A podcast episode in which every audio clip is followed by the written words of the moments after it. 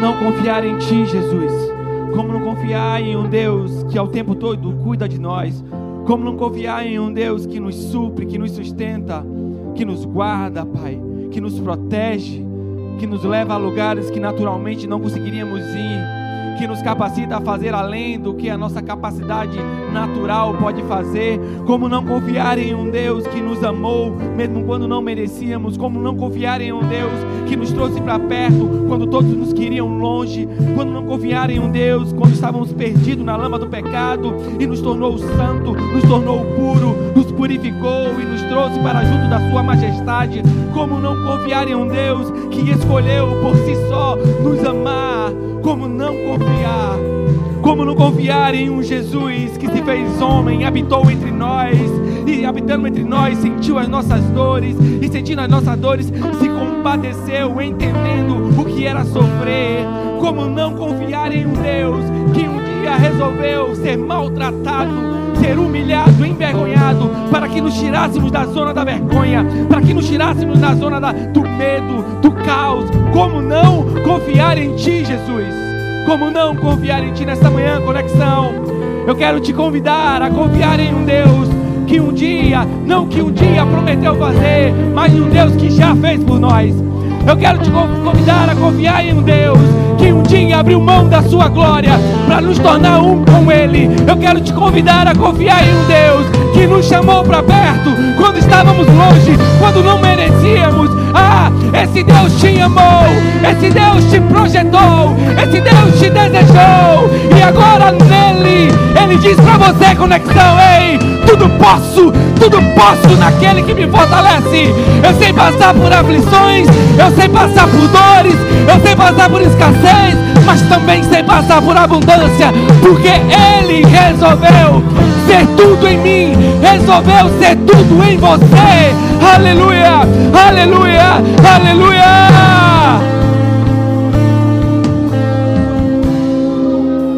Aleluia, aleluia.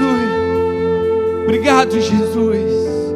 Como não confiar em Ti, Jesus? Como não confiar em Ti, Pai? Eu oro nesta manhã. Toca, Deus, toca no coração dos Teus filhos. Ah, Jesus, toca nas mazelas, nas feridas. Ah, Jesus, eu ministro cura, eu ministro restauração. Deus, traz ânimo, ânimo, Jesus. Ânimo, Jesus. Levanta o caído. Fortalece, Pai. Ah, Deus, cura os feridos. Nesta manhã, Jesus, eu oro para que Teu Espírito nos pegue de dentro para fora. Arranca de nós, Pai. Arranca de nós a melhor adoração, o melhor louvor, a melhor canção, as melhores palavras. Arranca de nós, Pai, o Senhor é digno. O Senhor é digno. Ah, Pai, essa igreja é sua, essa casa é sua.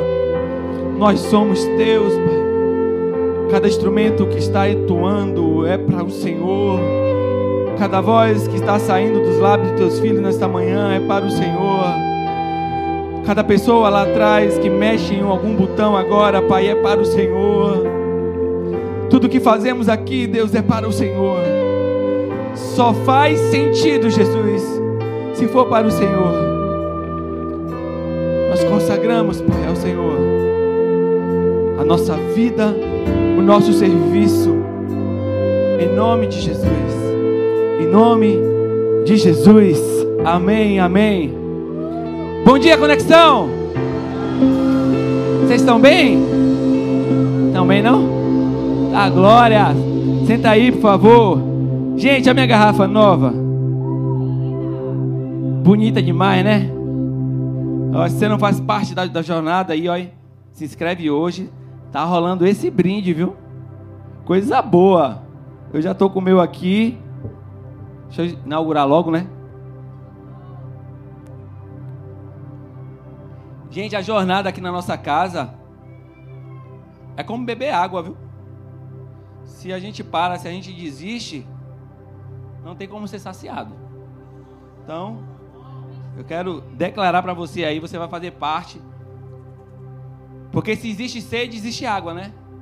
Então, se tem lugar para a gente expandir, tá de frente aí, tem que ficar de frente. Viu?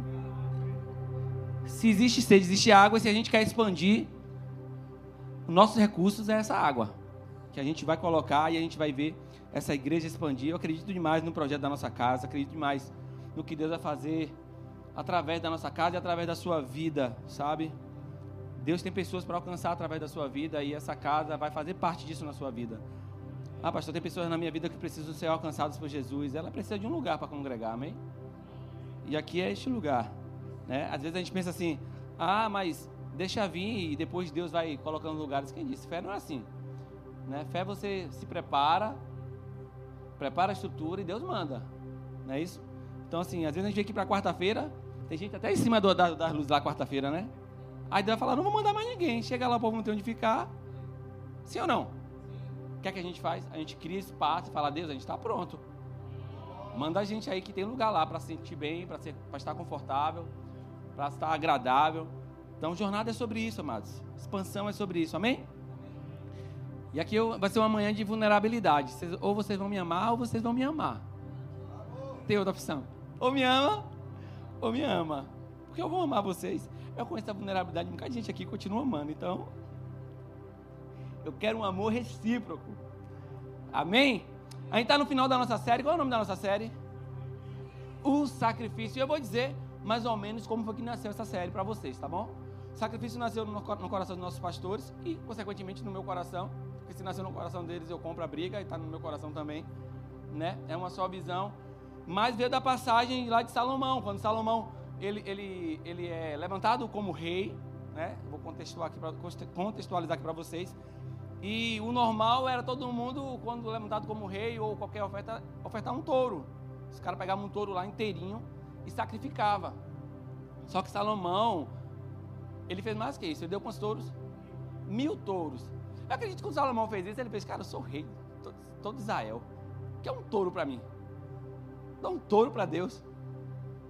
É a mesma coisa de falar assim para você, Chicão. Ei, Chicão, você é dono de todas as concessionárias daqui em Salvador. E você resolveu sacrificar um carro. Pelo amor de Deus. Não faz sentido. Porque não vai doer, irmão. Não vai, não, não vai mexer comigo. Aí Salomão fez assim, rapaz, eu preciso tirar algo de mim que, tipo assim, as pessoas olham e falam, rapaz, houve sacrifício nesse negócio. Houve renúncia. Sabe, sacrifício é quando há renúncia, irmão. Toda renúncia dói. Sim ou não? Renúncia dói. Se for renúncia, dói. Eu lhe digo experiência própria que dói. Mas se é uma direção de Deus, dói, mas dá prazer. Então Salomão fez, rapaz, eu sou dono de tudo aqui, deixa eu sacrificar mil touros. Porque quem sacrifica, irmão, normalmente faz o que ninguém quer fazer. E aí nasceu isso no coração da gente, e a gente trouxe sobre isso, porque essa, essa, série é justamente sobre a nossa expansão. A gente entende que essa casa vai crescer, vai expandir. E na nossa casa, não sei se vocês já perceberam, a gente não usa a palavra campanha. Vocês já perceberam isso? Vamos fazer uma campanha, porque normalmente campanha te traz a sensação de eu vou fazer uma campanha, no final da campanha Deus vai me dar alguma coisa. Não é sobre isso. Não é que Ele não possa te dar. Normalmente Ele dá. Normalmente Ele te entrega alguma coisa. Mas o nosso coração tem que ser ensinado no seguinte: eu não estou fazendo um sacrifício porque Deus vai me dar alguma coisa. Eu estou fazendo um sacrifício porque eu me importo. Sacrifício é sobre se importar. Porque eu, sou, eu tento ser o melhor pai possível porque eu me importo. Eu me sacrifico. Sacrificar para mim é algo natural. Seria contraditório para você falar assim para vocês: ó, oh, gente, eu sou pastor de vocês e não me sacrifico. Tu nunca foi pastor. Sim ou não? Tu nunca foi pastor, porque pastor sacrifica. Pastor, gente, pastor sacrifica a própria família, às vezes por causa da ovelha. Você entende? Então, assim, sacrifício é sobre isso. E essa série nasceu sobre isso. E a gente vai convidar vocês nessa jornada a fazer parte disso, a se sacrificar mesmo. E hoje a gente finaliza essa série e eu vou ser bem claro com vocês, mas eu acredito que em meio à intenção dessa série, Deus pode trabalhar na sua vida em várias áreas. Deus pode trazer um destravar na sua vida em várias áreas. Perceba, o intuito, sim, primário é esse, mas Deus não fica só nisso. Ele traz várias estratégias para você, para a sua vida pessoal, para a sua vida familiar. Então hoje, no final da nossa série, o final da nossa série, a terceira parte, a gente trouxe o seguinte tema: o sacrifício te torna parte. O sacrifício te torna. Falar nisso, Hoje termina a nossa devocional lá no Instagram. Quantos sabiam? Meu Deus do céu. Deus, eu oro, Pai. Eu oro por pessoas que acompanham nossas redes sociais. Marcos deu um aleluia ali. Não deu, deu um glória aí, né, Marcos? Pessoas que interagem, que curtem, né, que pegam as postagens lá, que você fez os 21 dias. Ah, pastor, não fiz, mas há perdão em Deus. Então você vai pegar lá agora todas as nossas postagens, as 21 postagens, e vai fazer as suas devocionais, em nome de Jesus. Amém? Hoje termina a nossa série, a nossa, a nossas devocionais lá. Então, se você não fez ainda, faz, tá bom? Uh, a gente fez tudo muito intencional, muito casado, para você ser edificado. Como eu disse, Deus usa isso aqui e Ele pode atingir várias áreas da sua vida. E a nossa intenção das devocionais no Instagram foi justamente para isso para destravar alguma área da sua vida, seja familiar. Às vezes, gente, não é nem área financeira, sabe? Às vezes é um relacionamento na sua família que está partido.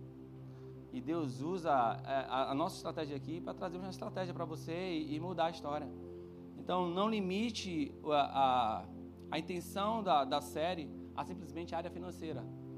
Mas entenda, Deus é poderoso para usar todas as coisas e fazer com que você avance. Amém? Então, a terceira parte é o sacrifício que te torna parte, né? E eu queria falar um pouco sobre andar a segunda milha. Não sei se você conhece as passagens lá sobre quando Jesus se depara com a galera e fala: ó, você vai ter que andar a segunda milha, você vai ter que fazer mais do que os outros estão fazendo. E eu queria contextualizar para vocês uh, sobre isso. Mateus 5, 43 e 44 diz assim: Vocês ouviram o que foi dito: ame o seu próximo e odeie o seu inimigo. Mas eu lhe digo: amem os seus inimigos e orem por aqueles que os perseguem. Versículo 46 e 47 está aí, aí para vocês? Massa. Se vocês amarem aqueles que os amam, que recompensa receberão? Até os publicanos fazem isso. E se vocês saudarem apenas os seus irmãos, o que estão, estarão fazendo demais? Até os pagãos fazem isso. Mas andar a primeira milha fala muito mais sobre aquilo que está possível naturalmente você fazer. Né? Andar a, segunda, a, a primeira milha é o que todo mundo faz. Não é algo demais, não é algo anormal. É aquele cara mediano, sabe? Aquele cara medíocre, para você entender a palavra medíocre, é aquele cara que anda na média. Pessoa medíocre não quer dizer que seja o cara abaixo lá, não. É um cara que anda na média. Quando você é medíocre, é porque você anda na média. Mas Deus não te chamou para andar na média. Né? Deus te chamou para andar acima da média. Sabe? Então, andar a primeira milha é aquele cara, pô, velho, eu já estou fazendo aqui, eu já, eu já dou meu melhor, eu já sou um bom pai. Eu faço aqui, pô, eu pago as contas, meu, meu filho está numa boa escola, ou, ou de repente eu já dou atenção suficiente para meu filho, tá bom, eu sou, sabe, eu sou um bom, eu sou um bom marido. Eu não sou um excepcional marido, mas eu sou um bom marido, sabe? Sou uma pessoa mediana, entende? Eu já, eu já oferto, eu já dizimo. Cara, massa, você está andando a primeira milha, essa é a primeira milha, tá ligado? Mas quando a gente fala de andar a segunda milha, Jesus está falando assim, ei, as pessoas estão dizendo, as pessoas estão dizendo para você não se relacionar com seu inimigo, Deus está dizendo, ore. Ame eles. Irmão, vamos, vamos, vamos, vamos ser sinceros. Orar por inimigo é fácil? A pessoa está falando mal de você, você, não, vou orar por você, querido, porque você é uma bênção na minha vida. Não é, irmão. Não é.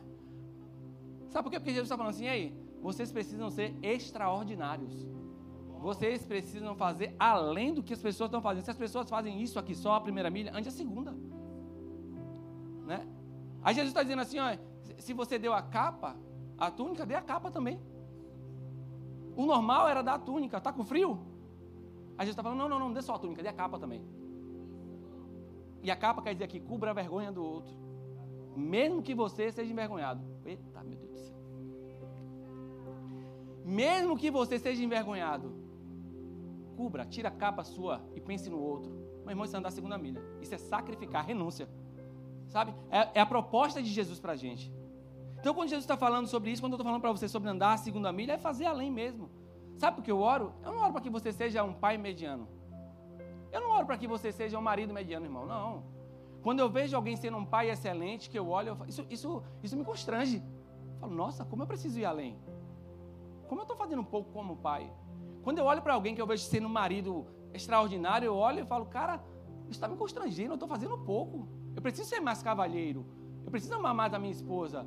Eu preciso dar mais honra a ela. Sabe, eu estou fazendo pouco. Preciso... Isso me estica. E Jesus está esticando a gente nessa manhã. Está falando assim, sai da zona da mediocridade, vamos andar agora no extraordinário. Vamos fazer o que ninguém está fazendo, ou vamos fazer o que poucas pessoas estão fazendo. Sabe por que muita, poucas pessoas têm resultado extraordinário? Porque poucas pessoas resolveram fazer o extraordinário. Quando você resolve fazer além, é natural, vira natural você re receber resultados além. Então Jesus está esticando a gente para esse lugar, irmão. Para fazer com que a gente faça além, ande, ande a segunda milha.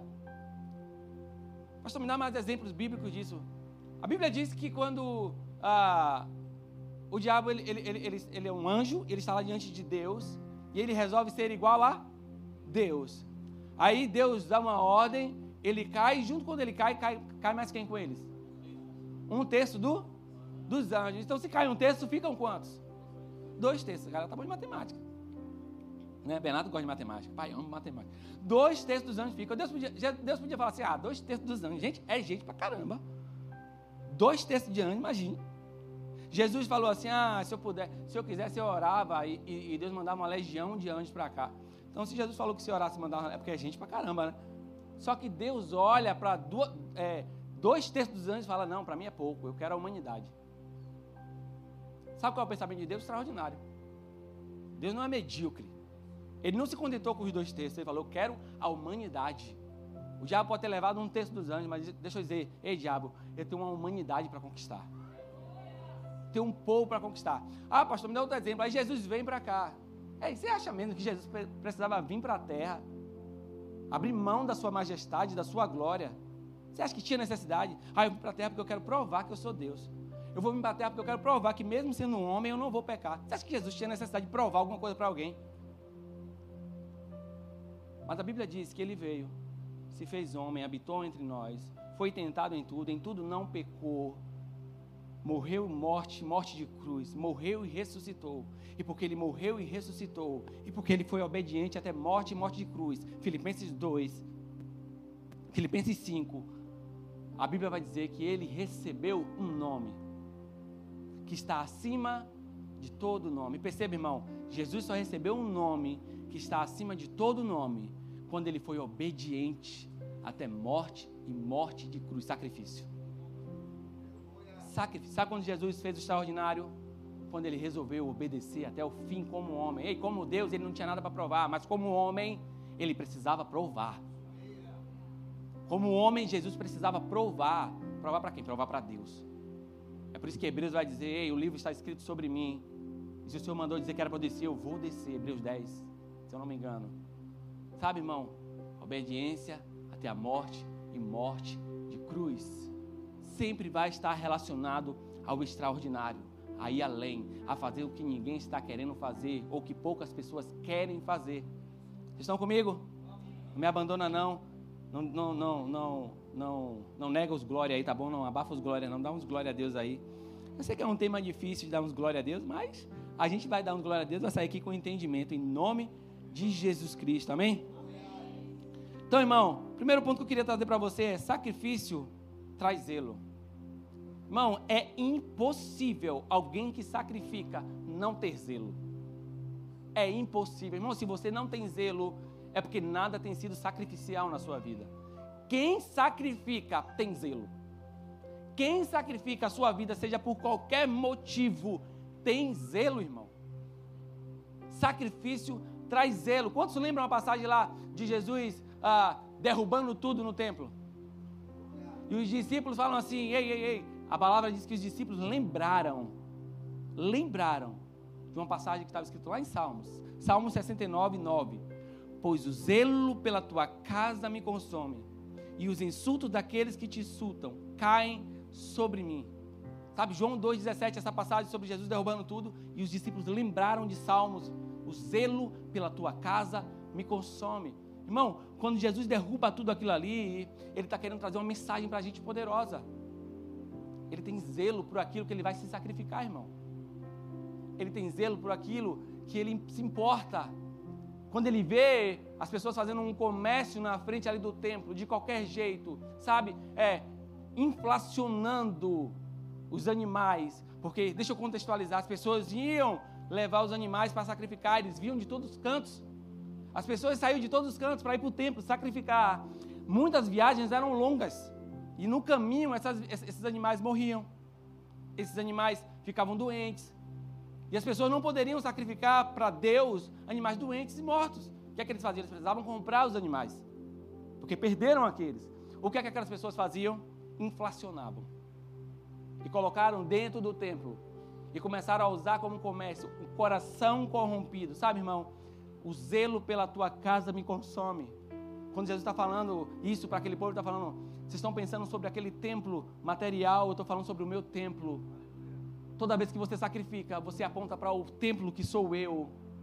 E vocês estão dizendo, ei, vocês estão corrompendo aquilo que é sagrado. Vocês estão corrompendo aquilo que é santo. É por isso que o zelo pela tua casa me consome. É por isso que Jesus fez o que fez. Você entende isso, irmão? Porque se há sacrifício, há zelo. Se você olhar para a sua vida, todas as áreas da sua vida que propõem a você sacrifício, você tem zelo. Se você ama o seu casamento, você tem zelo. Se você ama a sua família, você tem zelo. Se você ama a sua igreja, a sua casa, você tem zelo. Sabe, irmão? É, é, se colocar no lugar, é se permitir colocar no lugar. É, eu sou incapaz, irmão. Falo para você, eu sou incapaz de passar pela nossa casa e ver um papel no chão e falar, ou não pegar, ou ver quem joga e falar, enfim, pega aqui. Se eu ver, eu falo. Pode ficar com raiva de mim quiser, meu irmão. Se eu passar e ver alguém jogando um lixo no chão, pega aqui, queridão. Joga no lixo. Se eu não ver quem jogou, eu pego e jogo. Zelo. Zelo, irmão. Se importar. Sabe por quê? Porque na minha casa eu sou assim. Se alguém fere a minha esposa, eu, eu, fala assim com ela, não, irmão. Minha esposa. Respeita, respeita. Pode ser meu filho, irmão. Ontem eu peguei ele de jeito lá. Aumentou o tom com o Janaína. Volta. Fala com quem?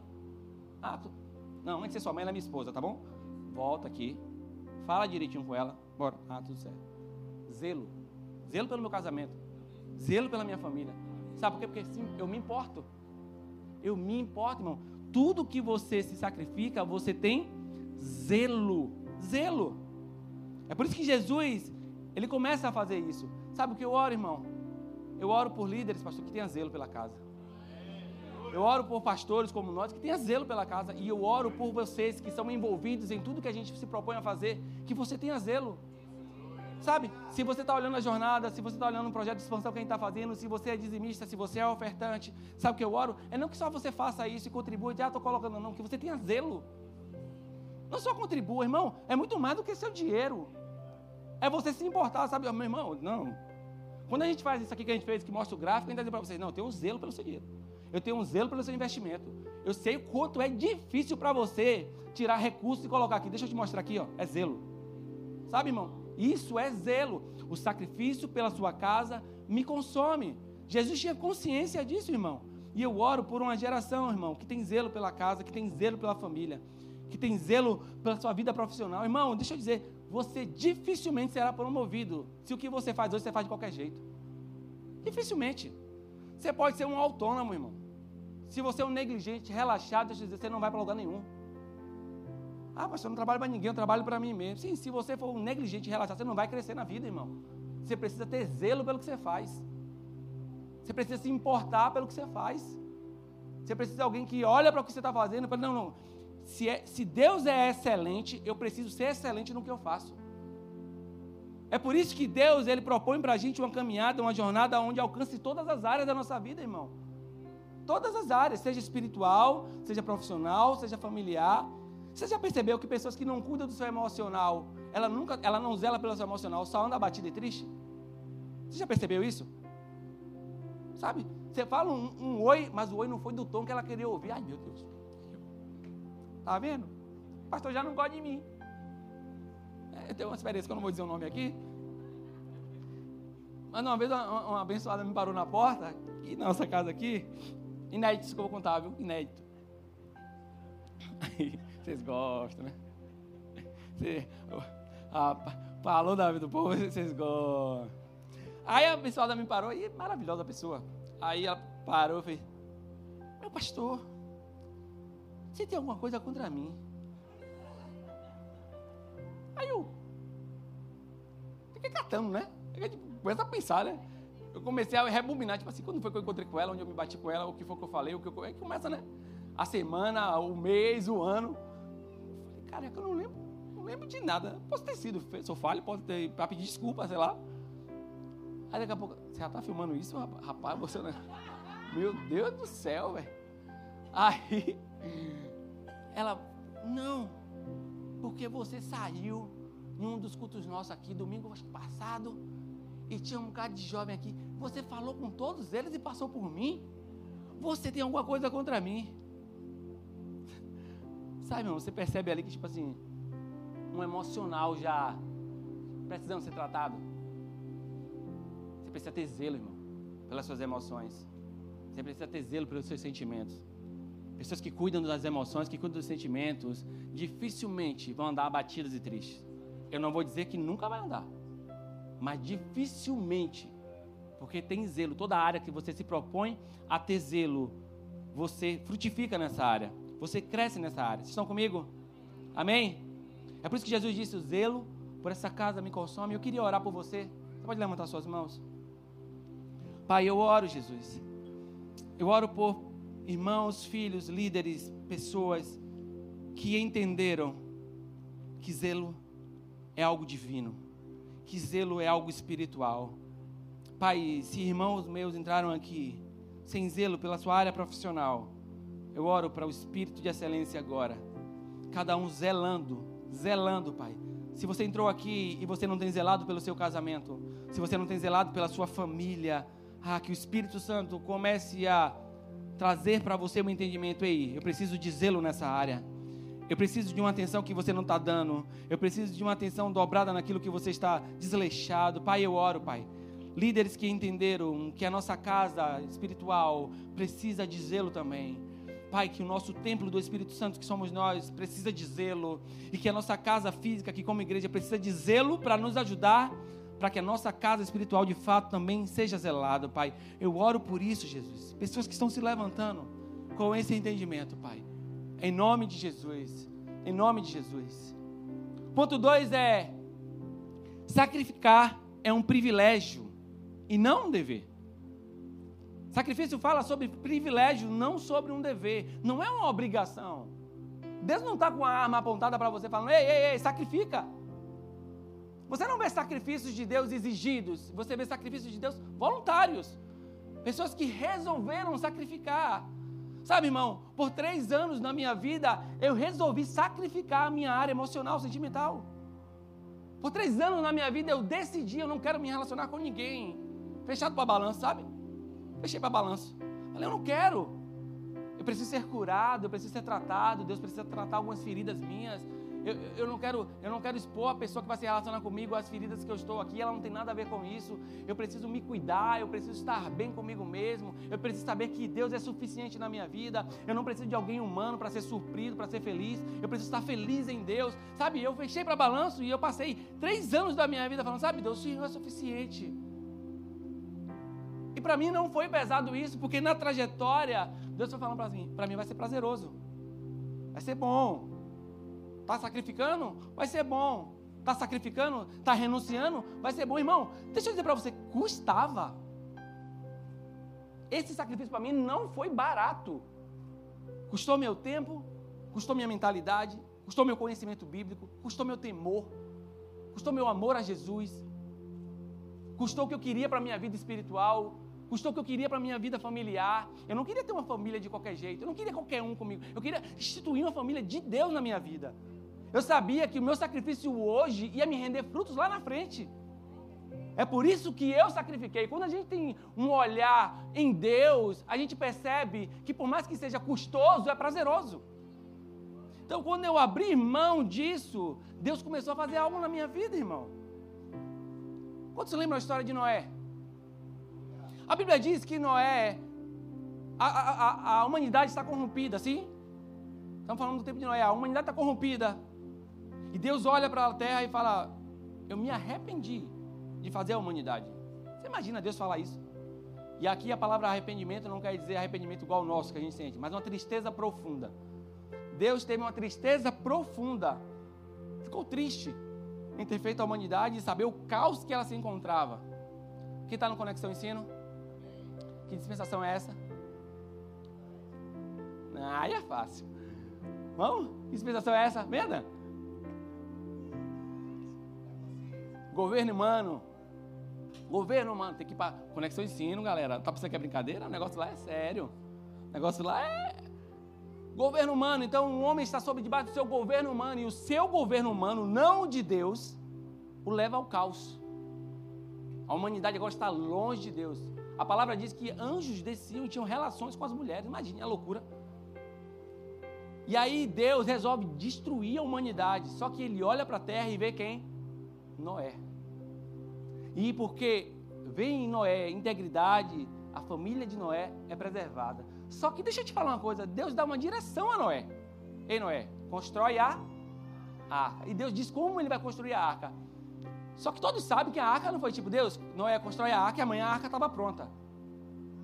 A arca foi um processo para. durou tempo. Então as pessoas passavam e olhavam Noé fazendo o quê? As pessoas passavam e Noé fazendo o quê? E no outro dia Noé estava fazendo o quê? E a, e a arca estava falando para aquelas pessoas que passavam: Ei, eu estou te convidando, meu filho, entra na arca. Sabe? E as pessoas estão passando e olhando a arca, e a arca sendo construída e tomando forma. E o tempo está passando, e as pessoas estão vendo. E Noé está levando uma mensagem, Noé está dando uma mensagem. Ei, entra na arca. Ei, você não tem salvação, você está perdido, Deus vai destruir você. Você precisa entrar na arca. Só que ninguém acredita em Noé. Noé é louco, Noé é maluco. Noé leva uma mensagem maluca, ninguém acredita em Noé, meu irmão. Noé é pirado, doido. Sabe? Só que a loucura dos homens Aí a mensagem está sendo carregada lá por vários meses e ninguém entra na arca, mas Noé cria, cria. E aí é o que Hebreus 11, 7 vai dizer. Pela fé, Noé, quando avisado a respeito das coisas que ainda não se viam, movido por um santo temor, construiu uma arca para salvar sua família. Por meio da fé, ele condenou o mundo e tornou-se herdeiro da justiça, que é segundo a fé mesmo diante dessas coisas, Noé não havia desistido. Era loucura para os homens, mas não para Deus. Noé começa a construir a arca. Ah, pastor, o que, é que você quer dizer com isso? Eu estou dizendo para você, irmão. Ruim para nós vai ser Deus querer fazer algo e eu e você não fazer parte. Ruim para nós vai ser a gente ver algo pronto de Deus e falar: caraca, não tem participação minha aqui. Pastor, como eu sei que Deus quer construir da mesma forma que Deus falou com Noé. A palavra está dizendo assim, ó. Quando avisado a respeito das coisas, Noé fez. Ei, o que, é que eu estou fazendo para vocês aqui? Estou avisando a respeito das coisas. Que essa casa vai viver. Que a sua família vai viver. Que a sua vida profissional vai viver. Eu estou avisando a respeito disso. Eu quero saber se você quer, quer fazer parte ou não. Porque para Noé, as pessoas passavam chamavam, é maluco, é louco. Mas quando estiver pronto, Agora você pode olhar para a gente, ah, você quer expandir. É. Aqui cabe quantas pessoas? 300, 250? Eu consigo ver um templo com 600, 700 pessoas. Ah, pastor, é maluquice. É maluquice. Como você sabe disso? Deus está avisando a respeito dessas coisas. O texto está dizendo, Deus está avisando a respeito dessas coisas. Sabe o que eu não quero? É ficar de fora. Sabe o que eu não quero? é olhar para isso aqui depois de pronto e falar: nossa, não tem suor meu. Aqui vai ter suor, lágrima e sangue meu, da minha família, da minha casa. Eu acredito. Ah, pastor, por que você pensa nisso? Porque eu sei, irmão, a mensagem que esse ministério carrega. Eu sei a mensagem que a gente carrega, e eu sei que a mensagem que a gente carrega vai transformar a vida das pessoas. Irmão, deixa eu dizer para você: Salvador vai conhecer Jesus. É a única forma dessa cidade mudar, é se conhecer Jesus. Irmão, deixa eu dizer para você, o governador não vai mudar a população. O prefeito não vai mudar a população. Os vereadores dessa cidade não vão mudar a população. Engano seu, se vocês ficarem brigando com X e Y, pensando que seu voto em pessoas vai mudar a população. Não vai mudar. Quem muda as pessoas só tem um. Só um pode mudar. E eu acredito que através dessa casa, com o meu sacrifício, com o meu suor, com a minha lágrima, com o meu investimento, vai alcançar pessoas. Irmão, eu quero fazer parte disso. Eu quero fazer parte disso, irmão. Eu quero carregar isso no meu coração. Sabe por quê? Porque isso para mim não tem a ver com obrigação. Tem a ver com privilégio. Privilégio. Eu passei não sei quantos da minha vida, irmão pegando meu dinheiro e gastando com coisas que não tinham eternidade. Eu passei não sei quantos anos da minha vida, irmão, investindo naquilo que nunca me trouxe retorno. Está na hora agora de eu ser inteligente. Colocar meus recursos onde traz retorno eterno. Retorno eterno, irmão. Diz para mim, pega uma mãe de família aqui, que o filho foi resgatado das drogas e pergunta se tem preço. Pega alguém aqui que estava em depressão e agora está liberto, pergunta se tem preço. Pega alguém aqui que, sofre, que sofria de crise de ansiedade, pergunta se tem preço. Pergunta se tem preço. Pega alguém aqui que chegou com o casamento abalado, acabado e Deus restaurou, pergunta se tem preço. Não tem preço, irmão. Não tem preço. Pega alguém aqui que pensou que era inútil, que não servia para nada, serve na nossa casa com alegria. Pergunta se tem preço. Não tem preço. Não tem, irmão. Não tem. Sabe o que eu quero construir? Um lugar estruturado, saudável, para meu filho crescer. Um lugar com referência, não um lugar cheio de feridas não um lugar com um evangelho onde as pessoas falam mal das outras, não um lugar onde as pessoas não têm zelo, mas um lugar que meu filho cresça e não tenha alergia à igreja. Quantos filhos de pastores não querem saber de igreja? Quantos? Me diz aí. Quantos filhos de pastores não querem saber de igreja? Por quê? Não era saudável. Perdeu a família. Não tinha equilíbrio não, não tinha atenção do pai. Não é isso? Não queria saber, só queria saber da igreja. Graças a Deus, irmão, a gente tem que ter uma igreja equilibrada. Uma, uma igreja equilibrada. Ei, cuide da minha família com zelo. Para meu filho crescer e falar, ei, se evangelho é sobre isso, pai, eu quero ser igualzinho ao Senhor. Se evangelho é sobre isso. Quantas vezes eu ouvi do meu filho, meu, meu pai, meu pai, meu pai, eu quero ser igual a tu. E eu falava por dentro, não, pai, tu vai ser melhor. Tu vai ser melhor. Não quero que ele seja igual a mim, não, irmão. Quero que ele seja melhor do que eu. Sabe que eu oro? É porque seus filhos que estão chegando aqui não seja igual a você, irmão. Seja melhor que você. É nós que vamos construir através do nosso sacrifício, irmão. Através da nossa vida. É sobre isso, irmão. Não é sobre dinheiro, irmão. Não é sobre dinheiro. Sabe como sua família vai ser bem edificada? Quando você resolver investir nela. Às vezes as pessoas olham para uma família estruturada, bonita, né? Aí pensa, nossa, família bonita sua, viu? Nossa, né? Legal. Mas ninguém pergunta assim: custou quanto? O que é que eu preciso fazer? Dorme bem? Todos os dias, 8 horas, 9 horas? Não, não dormo. Não lembro o dia que eu dormi 8 horas, querido. Não lembro o dia. Eu não lembro o dia que eu dormi 8 horas. Ontem eu dormi. De ontem para hoje eu dormi 4 horas. 4 horas porque eu tive que renunciar algo sobre a minha família para estar tá casando outra família. Meu irmão, a minha vida é feita de sacrifício, a sua vida é feita de sacrifício. A sua vida é feita de sacrifício. Irmão, deixa eu dizer para você, é aquilo que você acredita. Tem que pulsar no seu coração, irmão. Ah, Deus está ruim, não está ótimo, Deus. O Senhor me chamou para isso. Longe de mim não fazer isso, Pai. Eu sei para que o Senhor me criou e eu não tenho queixa nenhuma sobre isso. Pai, se o Senhor me tirar disso aqui, eu vou fazer, vou sentir falta. Vida feita de sacrifício, irmão. Porque para mim é um privilégio, sabe? Êxodo 36, 5, 7 vai dizer a história de Moisés. Moisés tem que construir a arca lá, preparar a arca, preparar o lugar para a arca ficar e, e, e, todo o tabernáculo. E aí Deus dá uma ordem a Moisés, Moisés pede para o povo levar as ofertas lá.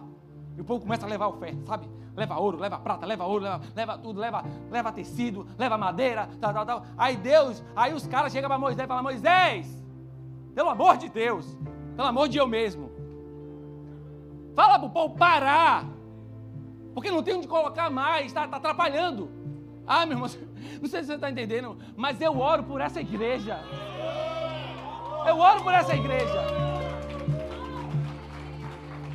Eu oro para que você tenha tanto, tenha tanto, que você fala assim, não, eu não posso ficar mais com isso aqui não, isso aqui não é meu não, tô, toma aqui, vai, vai, vai, vai, vai. liga para alguém aqui, vem aqui buscar, ei, ei, pelo amor de Deus, ei, ei, para que três carros na garagem, vem buscar um aqui, pelo amor de Deus. Sabe, irmão, a consciência, consciência, consciência de que nós somos, irmão. Eu nunca vi ninguém entrar num caixão com uma Ferrari. Nunca vi entrar no caixão, Vitor, com uma casa eu nunca vi. Eu nunca vi ninguém entrar no caixão com as melhores roupas. Bota lá, dentro do caixão. Esse maluco faz isso, né? Irmão, pelo amor de Deus, nós temos peso eterno. nós apontamos para a eternidade. Sabe qual é o problema que muitas vezes os filhos de Deus não prosperam? Porque a prosperidade aqui na terra corrompe e te toma o coração. Mas quando você se levanta como filho de Deus, falando: Ei Deus, tudo que o Senhor me dá é o meio, não é o fim. Tudo que o Senhor coloca na minha mão é o meio, não é o fim. É através de mim. A sua consciência começa a ser gerada. Eu penso sobre a eternidade. Eu penso sobre o que Deus pode fazer através daquilo que Ele está colocando em minhas mãos. Nada que eu tenho é meu. Irmão, começa a viver assim. Começa a viver com a consciência de que tudo que tem nas suas mãos não é seu, é de Deus. Eu quero ver você não ter uma vida de sacrifício, irmão. Todas as vezes que eu olho para minha esposa, que eu olho para meu filho, eu lembro, irmão. Eu lembro que eu não era pai, eu falo, Deus, meu filho nunca foi meu, é seu. Eu olho para minha esposa e falo, eu passei três anos, irmão, cuidando da minha vida emocional. Eu falo, Deus, a minha esposa nunca foi minha, é seu. Meu casamento não é meu, é seu. Eu olho, eu olho pra gente, quando muitas vezes minha esposa nem comida sabia fazer. A gente olhava um pra cara do outro e falava, meu amor, tá uma delícia. E hoje ela cozinha muito bem. Mas eu olho e falo: é teu, Pai. É teu, Pai. Sabe, irmão, sacrifícios que a vida vai te pedir e vai mostrar onde está o seu coração. Sacrifício. Sacrifício na sua vida, irmão. Sacrificar é um privilégio. Vocês estão comigo? E o ponto 3 é: o sacrifício te dá acesso o sacrifício te abre portas, te coloca em lugares que muita gente não vai entrar porque não estão dispostos a sacrificar. Quantos lembram da história de Josué e Caleb? Vou lembrar para vocês. Os espias vão lá. E Deus manda lá quantos espias? Quantos? Doze espias. E vai lá olhar a terra. Aí voltam para dar o, o, comunicado, o veredito, né? Todo mundo com o seu, seu relatório. Aí vem lá, Chiquinho, não é você não, é o Chiquinho lá. Só tem gigante na terra, não dá para entrar. Pericopalto. Rapaz, não dá. Eles são mais fortes que a gente. E aí começou os relatórios, sabe? Os relatórios. Aí aparecem dois. Dois. Dois que resolveram mudar a história da humanidade. Dois que resolveram, através dele, alcançar a mim e a você. Dois que tinham, a Bíblia diz que eles tinham um espírito diferente. Meu irmão, e o espírito aqui, essa palavra espírito é com E minúsculo, quer dizer coração. Tinha um coração diferente dos outros. Sabe, eles se levantam e falam: Não, a terra é boa, tem muito fruto. Ei, a terra é boa, tem muito fruto. E eu sei que todo mundo falou o contrário aqui, mas Deus disse que é nossa.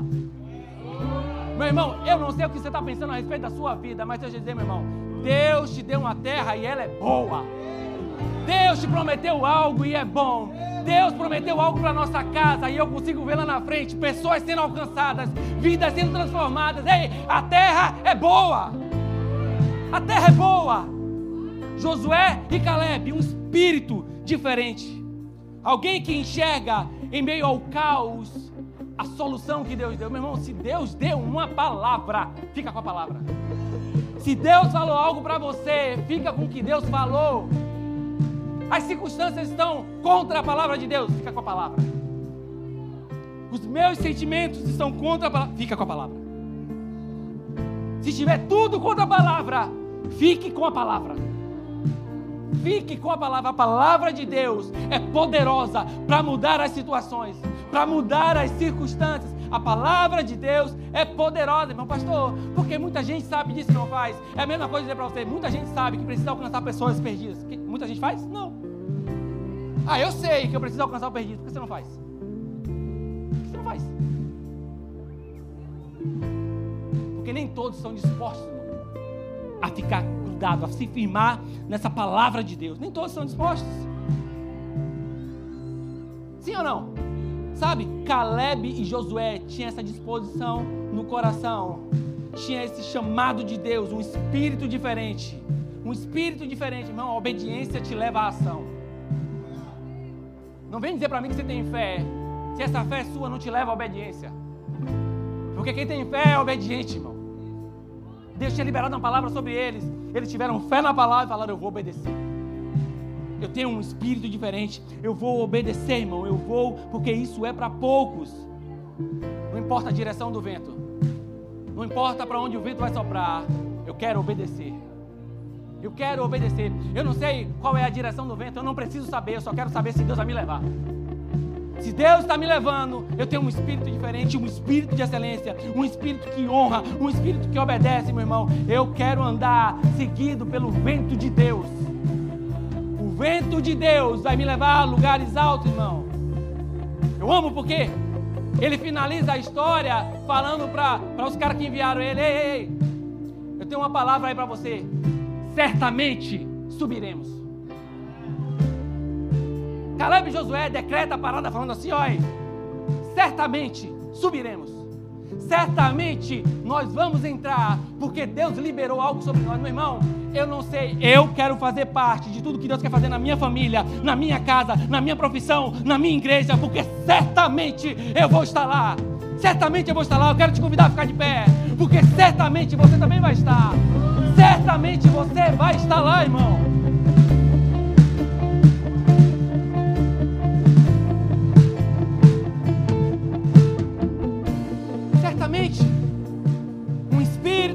Diferente. Um espírito que entende, não, não, não, não, não, não. Deus me chamou para romper. Deus me chamou para ir além. Deus me chamou para fazer mais. Deus me chamou para esse tempo, para fazer diferença. Se eu sei o que eu devo fazer, eu vou fazer. Sabe? Sair desse grupo de pessoas que sabe o que tem que fazer e não faz. Esse grupo de pessoas que sabe o que tem que ser feito e não faz, deixa eu dizer, meu irmão, não é sobre nós isso. Eu estou diante de pessoas que resolveram fazer o que tem que ser feito. Porque você tem uma palavra de Deus sobre a sua vida. Você tem, você carrega uma palavra de Deus sobre a sua vida, meu irmão. Sobre a sua vida uma palavra de Deus. Se tem uma palavra de Deus, ah, nos momentos mais difíceis, ela vai se levantar. Ela vai se manifestar. E ela vai gerar fé em meio ao caos. Sacrifício é sobre isso. Sacrifício é sobre isso, irmão. É sobre isso, é sobre dar um passo e falar: não, não, não, não, não, não. A fé fala de obediência e eu vou obedecer. Eu não sei como você entrou aqui nessa manhã, mas eu quero convidar você, irmão, a ter o mesmo espírito, Pai, de Josué e Caleb, o mesmo coração, o mesmo coração, Pai, de olhar para as circunstâncias e falar: não, não, não, não, não, não certamente subiremos, porque o Senhor falou comigo, o Senhor liberou uma palavra sobre a minha vida. Eu não tenho como olhar para trás. A terra é boa e frutífera, e eu vou entrar nela, e eu vou usufruir dela, porque eu vou daqui sacrificar e dar o meu suficiente para que eu veja a minha família, a minha casa, os meus amigos sendo alcançados. Se você está aqui nesta manhã e você quer declarar isso sobre a sua vida, eu te convido a levantar as suas mãos e começar a declarar sobre você ao espírito de excelência.